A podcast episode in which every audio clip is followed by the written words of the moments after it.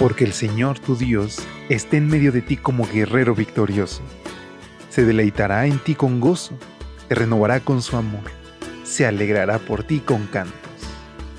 Prepárate para experimentar el poder de Dios, disfrutar de su amor y reclamar las promesas del Señor a través de esta serie de reflexiones devocionales para adultos, nuestro maravilloso Dios.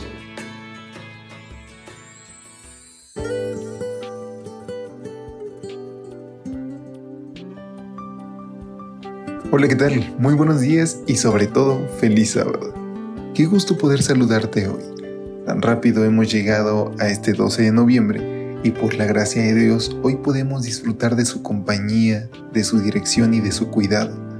Que hoy, al estudiar esta reflexión, a acercarnos a nuestro maravilloso Dios. A nombre de todo el equipo de Evangelike, quiero extenderte una calurosa bienvenida deseando que Él sea el actor principal en nuestras vidas que sea nuestro consejero, nuestro amigo, nuestro Salvador y Redentor. Yo te invito a que hoy dediques el tiempo suficiente para que puedas encontrarlo en oración y en el estudio de su palabra. Y también iniciemos con nuestra reflexión titulada La perspectiva de la eternidad. Segunda de Corintios 4 versículos 16 y 17 nos dicen lo siguiente. No nos desanimamos, y aunque por fuera nos vamos desgastando, por dentro nos vamos renovando de día en día, porque estos sufrimientos insignificantes y momentáneos producen en nosotros una gloria cada vez más excelsa y eterna.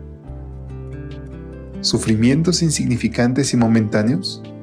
¿Cómo puede el apóstol Pablo hablar de esta manera después de todo lo que él padeció? Según su propia cuenta, en cinco ocasiones recibió 40 azotes menos uno en otras tres, fue golpeado con varas, una vez fue apedreado y tres veces naufragó. Además, estuvo en peligros de ladrones, en peligros de los de su nación, de gentiles y de falsos hermanos. Peligros en la ciudad, en el desierto y en el mar. Y pare usted de contar. No obstante, él habla de sufrimientos insignificantes.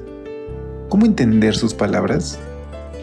Para poder entenderlas hay que colocarlas en perspectiva, es decir, considerarlas a la luz de la eternidad.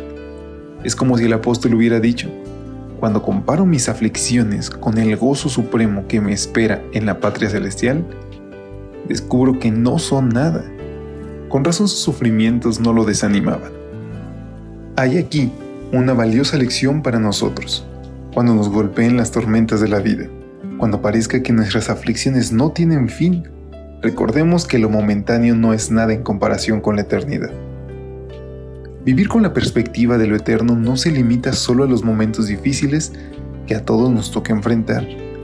Ha de ser un estilo de vida para el cristiano. ¿Cómo pudo Abraham, por ejemplo, vivir de tienda en tienda como peregrino en tierra extraña? Porque esperaba la ciudad que tiene fundamentos, según nos dice Hebreos, cuyo arquitecto y constructor es Dios. ¿Cómo pudo, por ejemplo, Moisés durante tantos años perseverar en la fe en medio de un pueblo terco e incrédulo? El versículo 26 del capítulo 11 de Hebreos nos dice, porque tenía puesta la mirada en la recompensa. Eso es lo que significa vivir a la luz de la eternidad.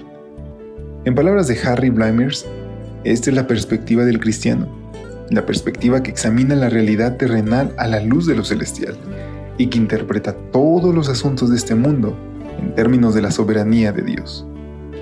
En términos prácticos, lo que todo esto quiere decir es que a medida que avanzamos en la carrera cristiana, no hemos de fijarnos tanto en las cosas que se ven, sino en las que no se ven.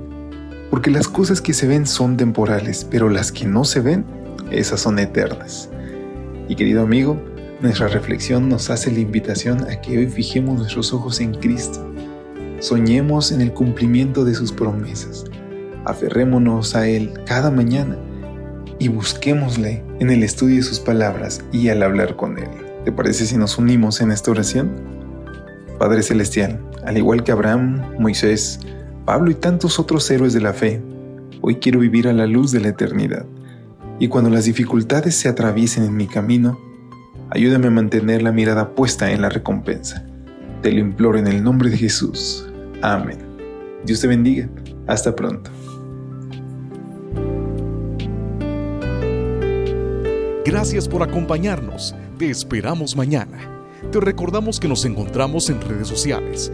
Estamos en Facebook, Twitter e Instagram como Ministerio Evangelite. Y también puedes visitar nuestro sitio web www.evangelite.com